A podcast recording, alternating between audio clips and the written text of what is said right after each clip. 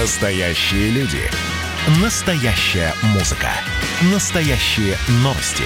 Радио «Комсомольская правда». Радио про настоящее.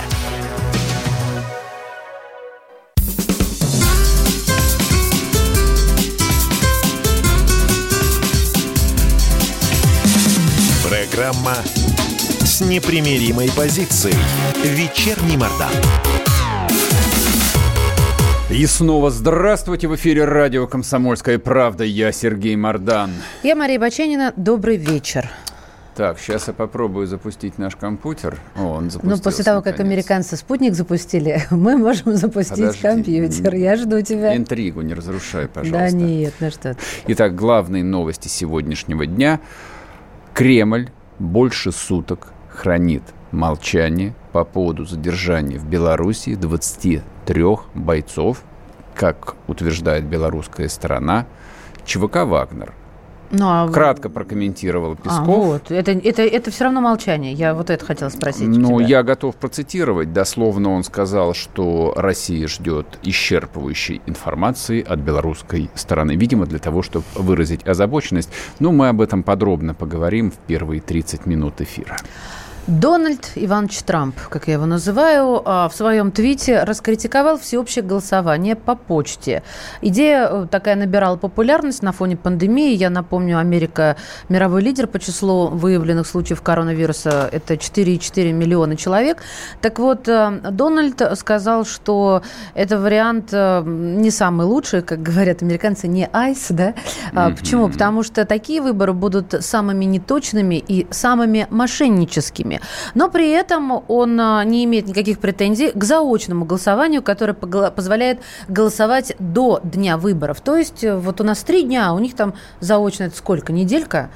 А, ну, ладно, неделя, да, будет интеллигентнее как звучать. В общем-то так, мы об этом еще поговорим. В да, это богатая на самом деле новость. Некоторые уже успели написать, что, собственно, это ставит окончательный крест на перспективах переизбрания Трампа в ноябре месяце. Я так не думаю. Мне кажется, здесь открываются, в общем, много вариантов. Ну ладно, обсудим это чуть подробнее. Ну и последняя новость, она, в общем, так себе, конечно. Но поскольку мы об этом говорим а, очень давно, не можем умолчать. Пресненский суд Москвы продлил срок домашнего ареста Михаилу Ефремову, обвиняя обвиняемому в совершении ДТП со смертельным исходом на срок до 22 января 2021 года. Слушание по существу, то есть, я объясняю, сегодня приехали и уехали. А слушание по существу назначено на 5 августа. Ну и еще одна, видимо, важная такая деталь к этому делу. Адвокат э, Ефремова приехал на Майбахе. Ого! Решала а что ты хочешь? Но Ладно, он так-то, в общем-то, к ним и втерся в доверие. Да, на таких лохах и зарабатывает. Вечерний Мордан. Ты меня просто поразил. Вот это так в вот. начале седьмого. А ведь это всего лишь адвокат. А на чем же должен ездить глава адвокатской коллегии, мне интересно. Ладно, бог с ними с адвокатами, давайте поговорим про Белоруссию. А я бы хотел на- начать наш разговор а, со следующей новости. В этот день так, минуточку. Да, в этот день, в 1840 году, юбилей, Государь-император Николай I запретил использование названия Белоруссия, заменив его на губернии северо-западного края – но до начала крестьянской реформы 1861 года и особенно до восстания 1863-64 годов, которое охватило царство польское, термин «северо-западный край» использовался очень редко и не распространялся на Витебскую и Могилевские губернии. Очень символично, мне кажется. Я думала, ты скажешь, очень симпатично, мне кажется. Символично, Хотя и то, да. и другое, пожалуй, так, да? Ну, Слушайте... поскольку мы ждали больше суток, и, в общем, так ничего и не дождались, э, никакой внятной реакции пока не прозвучало, а, давайте... Какая реакция? Лукашенко довели, у него катетер в руке, он ленты пишет. Ну, давай начнем с самого начала. Напомним, вчера около часа дня появилась информация о том, что в Минской области в санатории, который называется «Белорусочка». Да, мимимишечка просто. Да, мимимишечка. Задержали 33 человека, которые немедленно были объявленными бойцами частной военной компании «Вагнер». Тот самый зловещий, всемирно известный ЧВК «Вагнер», который выполняет грязные поручения Путина по всему миру. Есть а... несколько брендов, которые составляют сегодня образ э, России. Пункт первый – это Путин, конечно, это бренд номер один. Пункт второй – это спутник. Да нет, медведь на втором нет, месте. Нет, нет, нет, нет. Калашников, конечно же. А, русские хакеры, безусловно. Всемирно известное слово «силовики» пишется латиницей. И последнее – это ЧВК «Вагнер». Вы можете спросить любого человека, который читает ежедневные газеты, ну, то есть с неким образовательным цензом где угодно, в Европе, Азии, Африке, в Северной и Южной Америке, ЧВК «Вагнер», ска- скорее всего, он знает. Так вот, 33 человека безоружных, у которых не было абсолютно ничего криминального, были захвачены спецназом КГБ Белоруссии, помещены, видимо, в СИЗО, с ними уже начали работать. А, собственно, сегодня весь день поступали сообщения, которые размещало государственное белорусское агентство Белта. Ну, если кому интересно, тот мог прочитать в телеграм-канале Мардан. Или кто-то может подписаться на него прямо сейчас. А, сообщалось а. о том, что эти люди уже начали давать показания. Ну, собственно, и на этом все. Но погодите, не совсем все, на мой взгляд, потому что возбуждено дело. И, а, насколько я помню, смертная казнь еще не, не отменена в Беларуси. Мне вот как-то волнительно после этого возбуждения дела. Но если быть э, более точной, россиян в четверг планируют посетить сотрудник дипмиссии, то есть из посольства России. Только в четверг, да. Только то есть, в четверг. да, его, его так и не допустили к ним тоже, в общем, такой звоночек. Э, это какой ну, то есть это, это сегодня, вся, да? Вся эта история, это не звоночек, это просто грохочущие колокола безответно, которые заглушают всякий человеческий голос. 14 а, человек из числа задержанных, а их было 33, а вообще две сотни, да, где-то еще мотаются по стране, они, остальные из двух сотен. Так вот, 14 человек из числа задержанных россиян были в Донбассе. А, и что мы вчера услышали? Мы услышали то, что вот этот список э, из перечисления миротворца, да, а, список этих имен, которые, э, которых задержали в Беларуси, они были добавлены в список миротворца, но вот буквально, знаете, чернила еще не успели высохнуть. Э, и Белоруссия, как итог, вероятно, усилит оперативное прикрытие государственной границы, в том числе с Россией. Значит, э, с белорусской стороны поступала довольно противоречивая информация, и так до конца и непонятно, какое обвинением э, было предъявлено. Пока что, ну, последнее, по крайней мере, то, что появлялось на информационных лентах, это организации массовых беспорядков. Непонятно, опять-таки, непонятно, на чьей стороне. А, то есть пока, в общем, там не присутствует... А, статья о свержении государственного строя, ну, потому что, видимо, ну, нету там ни единого... Нет такой статьи? Нет, нет, статья наверняка у них это есть, но нет ни единого предмета, который бы свидетельствовал об этом, то есть нету огнестрельного оружия, нету ничего. Ну, а для организации беспорядков, в общем, просто... Что-то нужно, кроме... Крепких кулаков. Черных и, трусов. И, да, и выломанный э, в белорусском лесу полном партизан дубины, в общем, наверное, достаточно. Но пока что так. Это, но это вот, собственно, как бы та информация, которая на сегодняшний день есть с белорусской стороны. Много заявлений делал Лукашенко, много заявлений делали белорусские силовики. Риторика абс... невероятно агрессивна.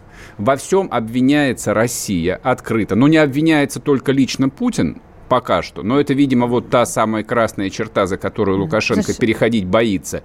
А, ну уж не знаю, но, наверное, у него богатый опыт 20-летний точно есть, почему, видимо, не надо этого делать, то есть нужно оставить какой-то минимальный шанс. Хотя, честно говоря, я до конца не понимаю, от чего это его может спасти, потому что все, что можно было сказать, точнее, все, чего не надо было говорить, все уже сказано. То есть а, подобной э, враждебной риторики, но мы в последнее время слышали, ну, за 6 лет от украинцев, да. Государство-агрессор и все остальное. От Беларуси нет никогда ничего подобного. Согласна. Ну, и вообще, конечно, до сих пор остается непонятным, зачем 33 а, российским богатырям э, отправляться в Белоруссию, чтобы э, напортить там с выборами, навести шухеру и в первый же вечер спалиться. Ну, мы, не, мы не обсуждаем никакие конспирологические версии. Мы понятия не имеем, что эти люди а там это не делали. конспирологическое. Они конспирологические, конечно, потому что те версии, которые озвучивают всевозможные эксперты телеграм-канала о том, что эти парни ехали транзитом то ли в Судан, то ли куда-то еще на Ближний Восток. А комментарий российского посла просто потрясающий. Единственный человек, который, кроме Пескова, который хоть как-то прокомментировал ситуацию, это был российский посол Беларуси. Но а, я должен сказать, что это вот как раз тот самый случай, когда лучше было вообще никакого комментария не давать. Потому что комментарий был такой. А, их рейс задержали, поэтому они вынуждены были остаться в, В в санатории отдыха. «Белорусочка». Ну, мне кажется, это полный паноптикум. Но главный паноптикум заключается, что пошли вторые сутки, и Российская Федерация, обладающая второй армией в мире, несколькими тысячами ядерных боеголовок, то есть доминанта на евразийском пространстве, молчит и не знает, что сказать по поводу того, что совершил вроде бы как ближайший, а по некоторым утверждениям единственный союзник Москвы на западном направлении. Ну, все это, конечно, грустно, если в, в перспективе смотреть. Продолжим обсуждать Да. эту историю после перерыва, не уходить.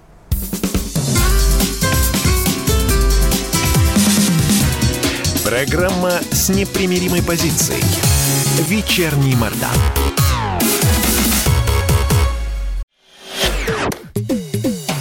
Остались только мы на растерзание Парочка простых и молодых ребят. Ла-ла-ла-лай, ла-ла-ла-ла-ла-лай, ла-ла-лай Утекай. Уходим, уходим, уходим Наступят времена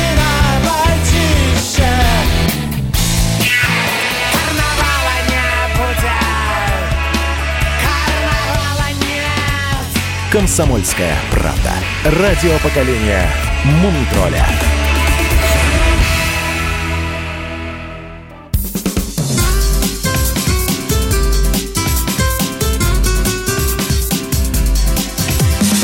Программа с непримиримой позицией.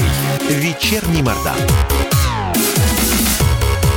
И снова здравствуйте. В эфире радио «Комсомольская правда». Я Сергей Мордан. Я Мария Баченина. Добрый вечер. Обсуждаем происходящее в Беларуси, в которой ничего не происходит, помимо того, что 33 гражданина Российской Федерации задержаны и находятся в белорусской тюрьме.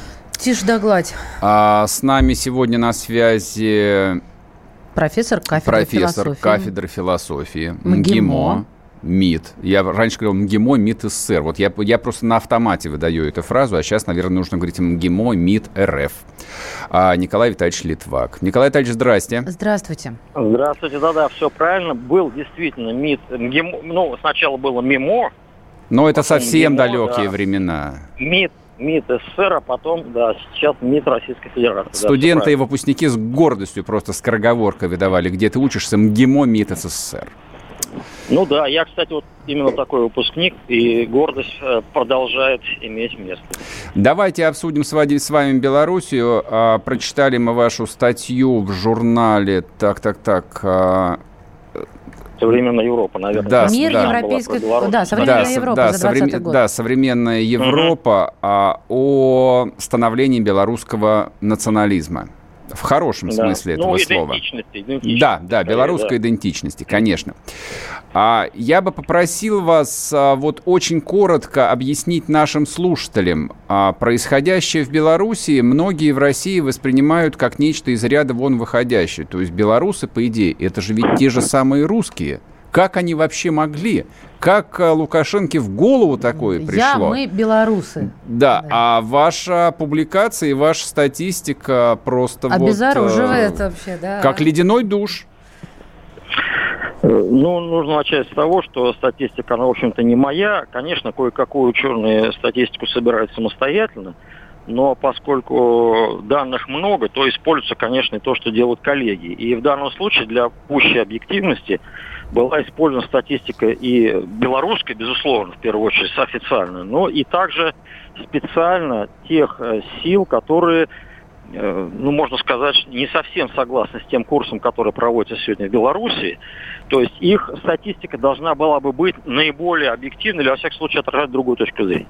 Так вот, согласно этой статистике, а в статье большое место уделяется в плане идентичности языку, русский язык практически полностью на сегодня вытеснил белорусский язык, но прежде всего, поскольку власть, конечно, определяется сегодня президентом республики, для президента, для Лукашенко это не является той самой проблемой, на которой зацикливаются очень, э, ну, немногие, а даже, можно сказать, все бывшие э, постсоветские республики. Николай Витальевич, перебью считают... вас, извините. А вот как да. это может быть? Э, ну, у нас перед глазами Украина, которая активно занимается языковым вопросом на протяжении последних да. 15 лет, просто запихивая его в глотку. И Белоруссия, которая сейчас вот может проконстатировать, я просто запомнил...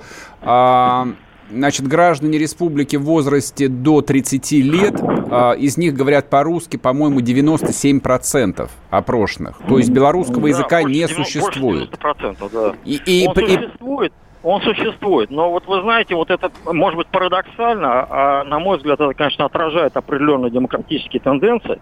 Как бы, может быть, это не звучало ну, в том дискурсе, который мы слышим в средствах массовой информации – что э, это действительно демократические тенденции. То есть никакого насилия в отношении языка в Беларуси сегодня нет.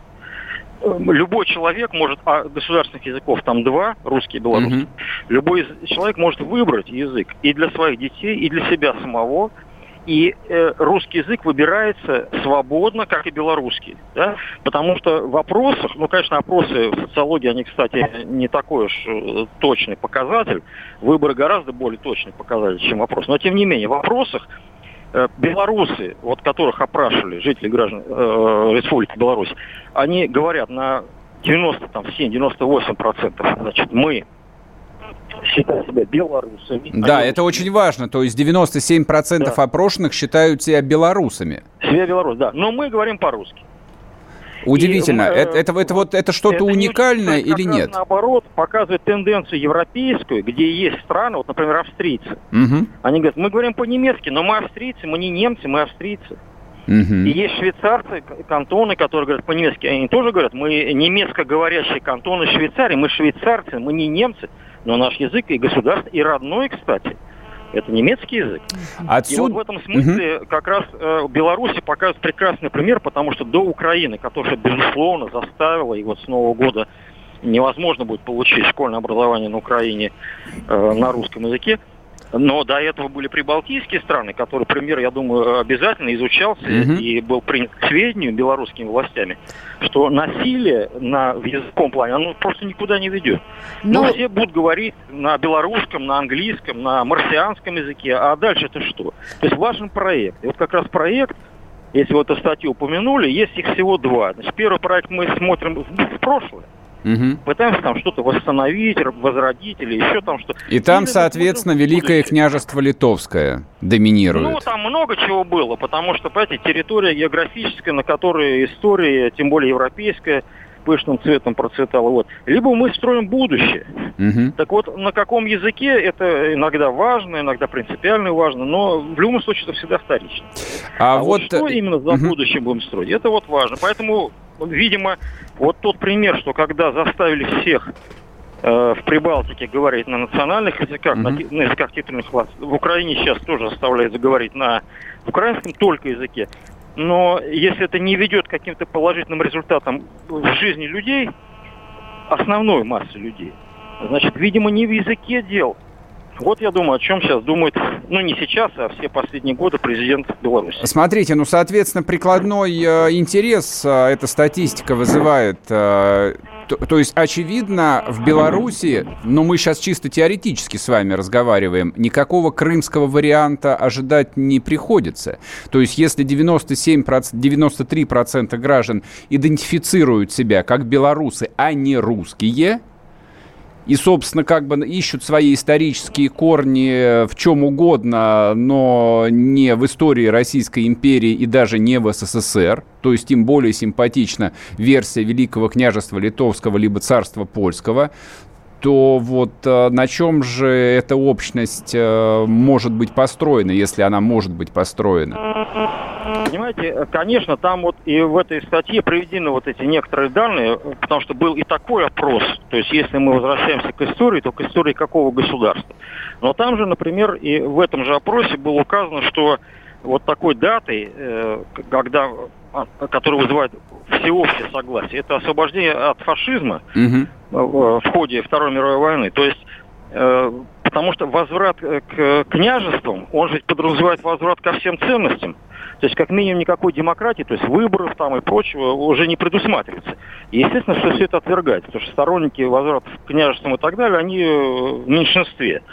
Но идентичность, это считается, что вот мы другие, Мгм. И в этом смысле белорусы себя позиционируют, почему-то австрийский пример, я уже его цитировал, наиболее показательный.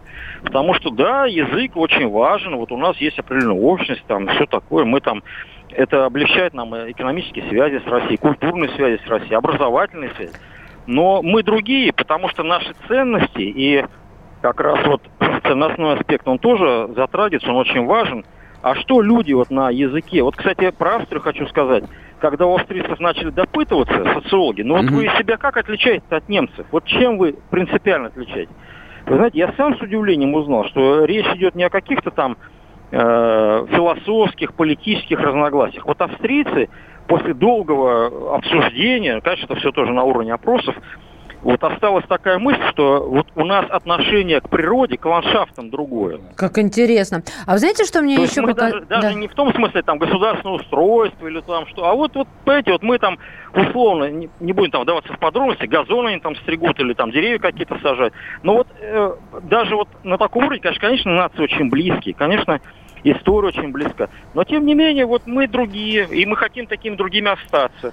Но вот что любопытно, вы про язык говорили с Сергеем в основном. А родным белорусский считает более 50%. А при этом те же самые люди отвечают, что дома они говорят на русском языке. То На есть, русском, да, да. Ну, в 52 подавляющем с да. половиной процента считают белорусский родным языком, а 70 процентов говорят дома на русском. Это очень интересно. Николай Витальевич, у нас очень мало времени осталось. Хочу задать Да-да. вам вот какой вопрос. А, вот эта вот э, державная, патриотическая, националистическая позиция Лукашенко, она пользуется широкой э, социальной поддержкой внутри Беларуси или нет, на ваш взгляд? На мой взгляд, все нуждается в определении. Потому что националист, там, э, державный... Ну, в, поли- в прочее, полити- в национализм в этим- политическом смысле, я имею в виду. Да, вот я провожу э, другую там вещь, и не только в отношении, кстати, Беларуси, это касается и нашей страны, и, э, пожалуй, сегодня, ну не пожалуй, а это э, данные объективные всех стран мира, э, люди, которых обвиняют в том, что они не хотят либерализма, что они не хотят создавать свои компании, что они хотят там э, быть предпринимателями или там еще кем-то. Это все очень такие вещи, очень условные, начиная от того, что само насилие, то есть указывать людям, чего они должны хотеть, не очень хорошо выглядит.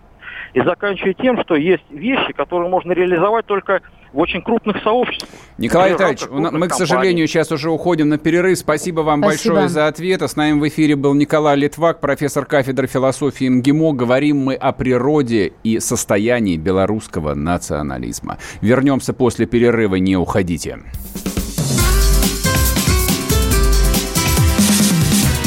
Программа с непримиримой позицией. Вечерний Мордан.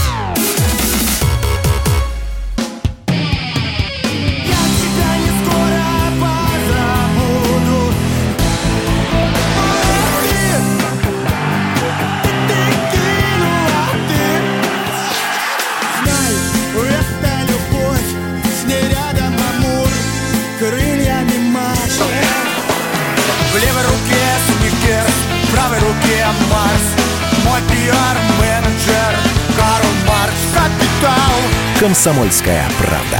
Радио поколения Ляписа Трубецкого.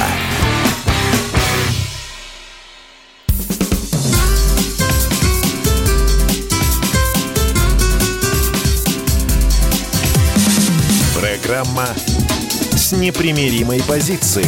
Вечерний Мордан. И снова здравствуйте. В эфире радио «Комсомольская правда». Я Сергей Мордан. Меня зовут Мария Баченина. Здравствуйте. Значит, смотрите, ам, То, что происходит в Соединенных Штатах Америки, честно говоря, выглядит временами просто неправдоподобным. То есть еще пару лет назад, вот честно говоря, я не... Вот если бы кто-то попытался мне а, хотя бы часть сценария, который реализуется сегодня, описать, я сказал, прекратить меня смешить. Я не... Come on, Да, я, я, я, я, не, я не люблю фантастику, это неинтересно. Тем не менее, это происходит. А, самая большая, самая могущественная страна в мире не в состоянии справиться с не очень опасной, с не очень сложной э, пандемией. Я имею в виду сейчас COVID-19. А у них э, с этим диагнозом а, зафиксировано уже более 150 тысяч смертей. Они столько не теряли ни в одной войне. Нет, во Второй мировой войне они теряли больше, но на, соответственно, Европейском театре они потеряли меньше убитых. Они потеряли, я просто напомню, во время почти восьмилетней войны во Вьетнаме прямых военных потерь было около 60 тысяч человек, и еще около 30 тысяч э, умерло в госпиталях. То есть в совокупности там было 90 тысяч погибших, и это такая была страшная трагедия, которую они потом изживали почти 30 лет и сняли потрясающий фильм «Рэмбо-1», «Рэмбо-2», «Рэмбо-3», «Рэмбо-4». Ну, а также... «Рэмбо-5», «Рэмбо-6». А также, а также много чего еще. А, Америка охвачена беспорядками я буквально только сегодня утром а, читал и смотрел, что происходит в Портленде. Там происходит просто уличные побоища. При этом а, огромная масса американцев на 100% оппозиционно по позиции федерального правительства Трампа. А, согласно опросам, 80% американцев в возрасте до 40 лет – не поддерживают Трампа, не считают меры, принятые правительством а, в Сиэтле, в Портленде, ну и далее по списку, адекватными. Они а, отказываются принимать риторику Трампа о том, что полиция и федеральные службы противостоят каким-то мифическим анархистам а, и прочим а, антифа организаторам беспорядков. То есть Трампу оппонируют самые могущественные, самые массовые американские средства массовой информации. И вот в этом а, совершенно невероятном противостоянии, когда Америка объективно расколота, она не была расколотой, ну, тут мы можем только опираться на литературу, которая осталась от 60-х годов, соответственно, это великое а, антирасовое движение с Мартином Лютером Кингом, приход а, Кеннеди и прочее. А, то есть вот а, за а, минувшие 50 лет а, подобной глубины раскола в американском обществе не было. Раскол доходит до того, что федеральное правительство атакует иконы американского бизнеса. Оно атакует, в принципе, идеологию, основу, на которой стоит эта страна. Я, а, ты считаешь, что это раскол, да? Вот это любопытно это, было бы Это невероятно. Узнать. Последний раз подобного рода слушания были в 40-е годы, когда а, американские власти, ну, фактически включили в действие мощное антимонопольное законодательство и были расчленены там а, телефонные компании, почтовые угу. компании и прочее, прочее. Я тебя перебила, Я... слушателям надо сказать, что за да, слушание. Соответственно, да. как бы о чем идет речь. В Конгрессе были слушания. А, на которые, на которые пригласили руководство Google, Apple, Amazon и Facebook. Это самые крупные, самые дорогие компании Америки. Их общая капитализация составляет, ну, насколько я понимаю, около 5 триллионов долларов.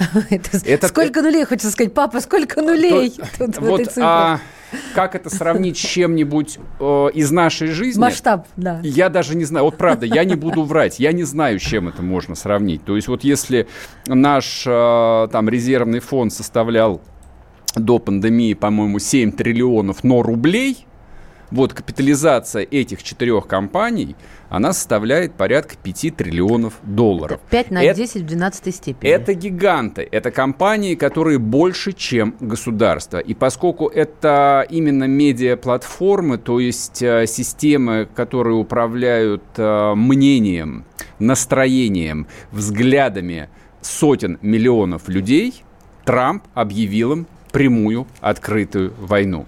Значит, слушания происходили там, а, ну, в общем, как в духе, я бы сказал бы, а, прокурора Вышинского. Google прямо обвиняли в том, сенаторы, что он ворует контент. Facebook прямо обвинялся в том, о том, что он скупал конкурентов для того, чтобы освободить для себя место на рынке. То есть то, что мы там в течение 30 лет воспринимали как норму, ну, спросите там любого предпринимателя, неважно, большого или маленького, а, что возможно, что позволительно в бизнесе, он, скорее всего, вам а, за рюмкой чая ответит, что все, это же бизнес, это же реальная свобода. Тут как на войне, То да? есть все, что не, прив... все, что не противоречит уголовному кодексу, а в 90-е люди считали, что никакого уголовного кодекса нет, посмотрите на историю Фургала, то и есть настоящий бизнес – то есть тот же Олег Кан, про которого вчера говорили, этот крабовый король с Камчатки, а, обвинение в том, что он кого-то заказал и завалил в 2008 году, другого рыбопромышленника, там на Камчатке, в Приморье, никого не удивляет. Это же и есть бизнес. В Америке нет, они сейчас обходятся, ну, наверное, последние сто лет обходятся без заказных убийств, по крайней мере, вот э, за капитала, а может быть и нет. Но то, что они сделали а, с глобальной цифровой индустрией, в общем, оно превратило мир а, в несколько такое специфическое устройство, которое описывали, ну, не знаю, Олдос Хаксли какой-нибудь. Но ты понимаешь... мир, мир не принадлежит больше национальным государствам, и, собственно, вот этот вот самый проклятый Дональд Трамп, наверное, просто осознал это раньше других. Не, я предполагаю, что и Барак Обама это понимал, а может быть даже оба Буша предполагали, что это так. Но Трамп ну и, собственно, как бы вот люди, которые вместе с ним, которые за ним стоят, понимают, что, возможно, это главная угроза а, и Соединенным Штатам, и вообще всему тому миру современному, западному в широком смысле, в котором и мы в том числе живем. Я объясню, почему я об этом подробно говорю. То, что Google а, позавчера заблокировал а, YouTube-каналы Царьграда и философа Александра Дугина, это не акт какой-то вот э, русофобии. Плевать там все хотели на русофобию. Фактически это разведка боем со стороны глобальных корпораций, что позволительно в отношении э, политически независимых государств. Вообще, как бы в мире существует всего четыре самостоятельных государства, которые определяют свою внутреннюю и внешнюю политику. Это США, это Россия, это Китай и Индия. В этом смысле есть практически полный консенсус среди там политологов всего мира. Все остальные это, ну, если не лимитрофы, то э, структуры в той или иной степени зависимы. Неважно, там, Германия, Франция это или Украина, или Бангладеш какой-нибудь, не имеет ни малейшего значения. Они политически не самостоятельны, с ними никто не считается. С этими четырьмя странами, в принципе, до сегодняшнего дня приходилось считаться. Соответственно, попытка блокировать медиа-ресурсы независимой страны, такой как Россия – это не взять на слабо, это проверить, насколько далеко можно зайти в установлении нового мирового порядка, ну, который описан, допустим, в фильме «Блейд Раннер», «Бегущий по лезвию бритвы» когда человечеством управляют корпорации, там, а в главе стоит корпорация ТРЛ. Вот, собственно, о чем идет речь.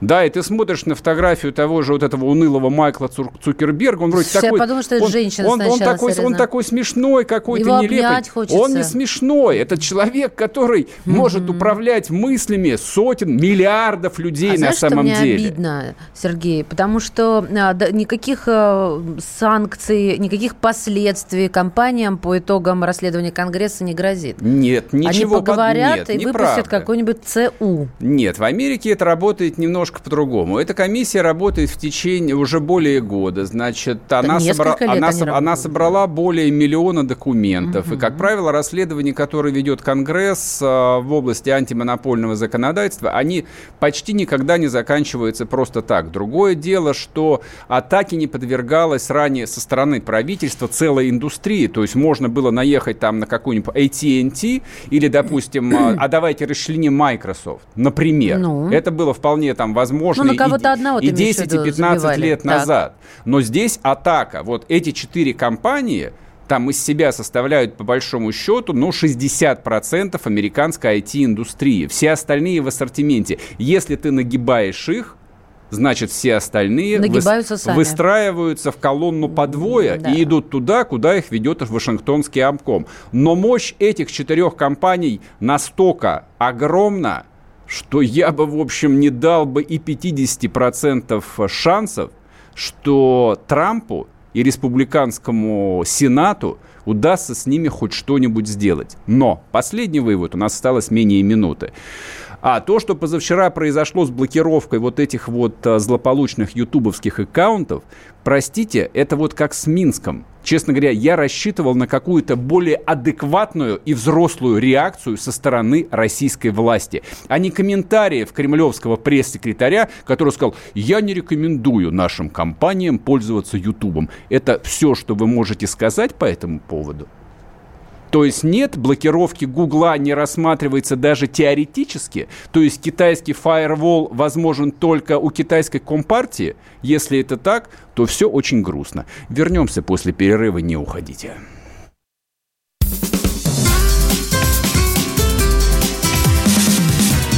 Программа с непримиримой позицией. Вечерний Мордан.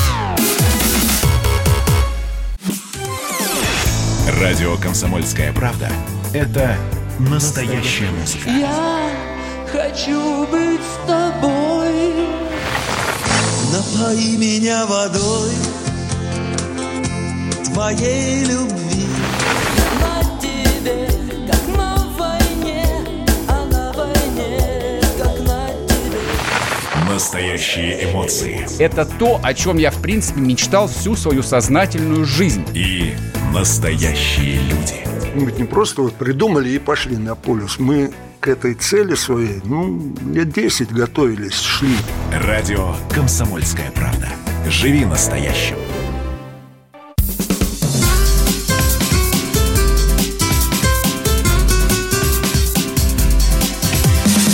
Программа с непримиримой позицией.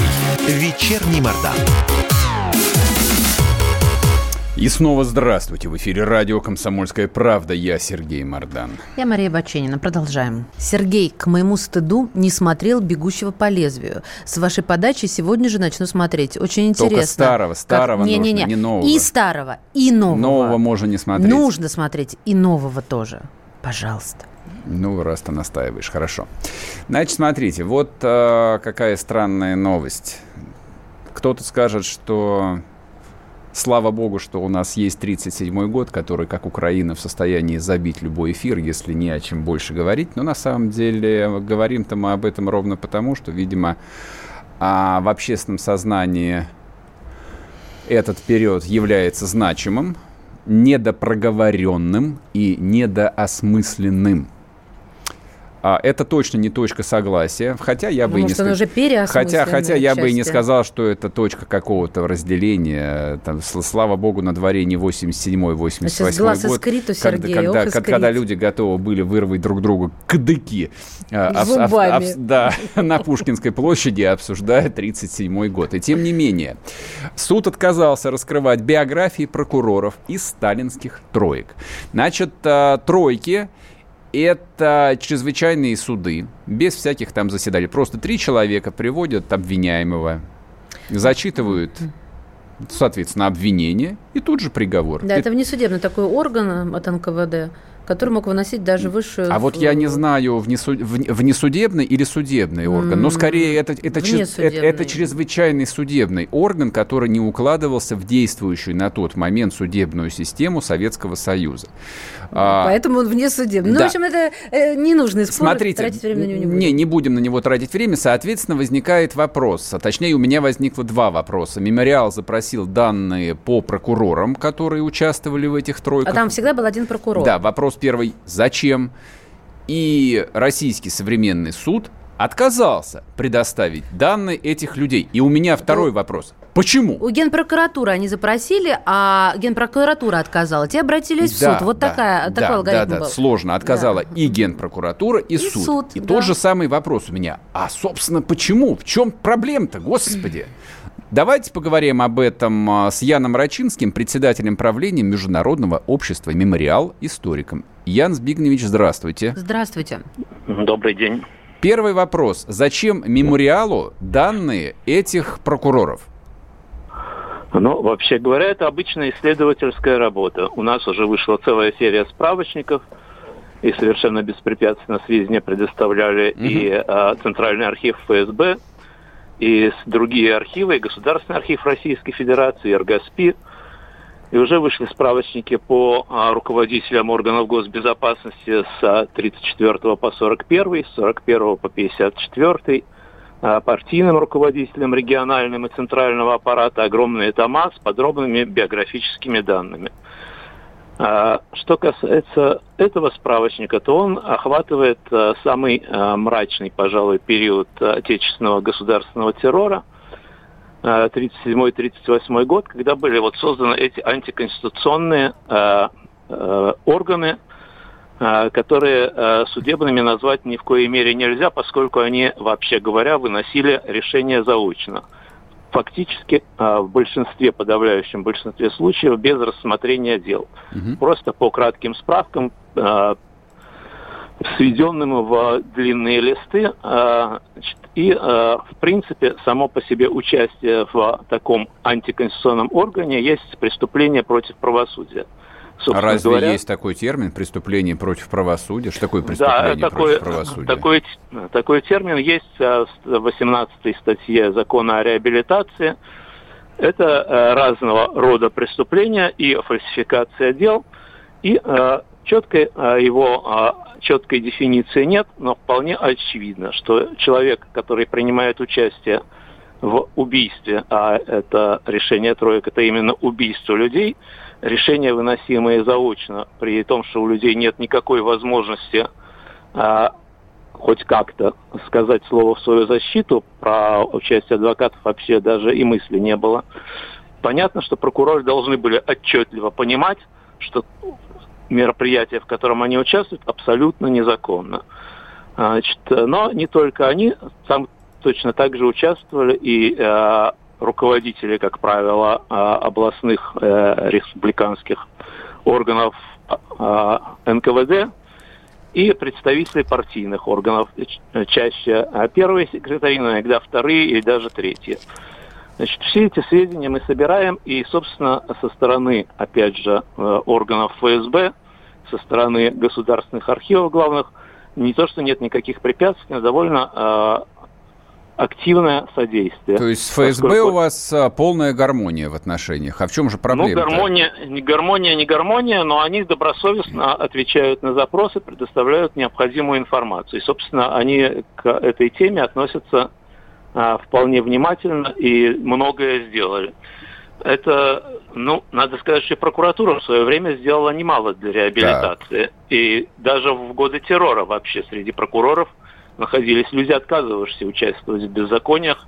Судьба их в основном печальна, но такие люди находились. Так. А сегодня прокуратура почему-то считает, что э, она должна каким-то образом защищать честь мундира. С моей точки зрения, когда они э, не позволяют отделить вот этих вот людей, э, совершавших преступления самим фактом участия в тройках, от других, которые все-таки исполняли свои обязанности, мне кажется, что прокуратура сама себе делает э, э, дурную услугу. Слушайте, а вы не кажется вам, что несколько драматизируете? Какая честь мундира, какая связь между современными прокурорами и там прокурором Вышинским? Мне кажется, вообще никакой. То есть вот я вот не вижу почему-то. Но я думаю, что связь некоторая есть. Вот Какая? эта вот ложная, ложная преемственность, которую у нас сейчас насаждают. Вот та же Кто самая медаль. насаждает?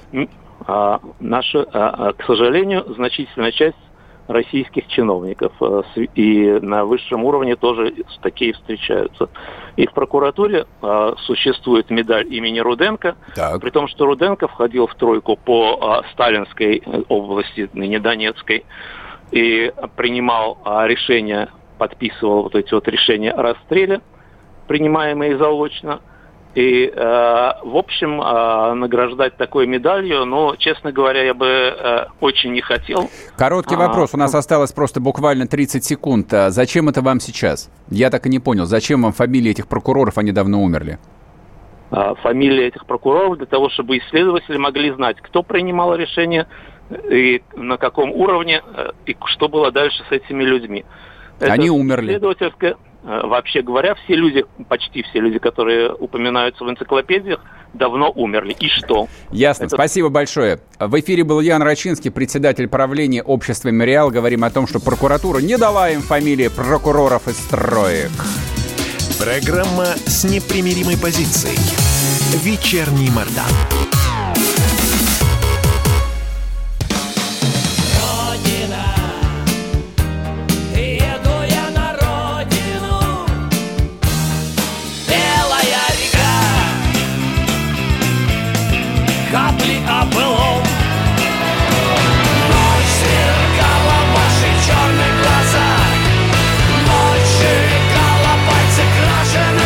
Комсомольская правда. Радио поколения ДДТ.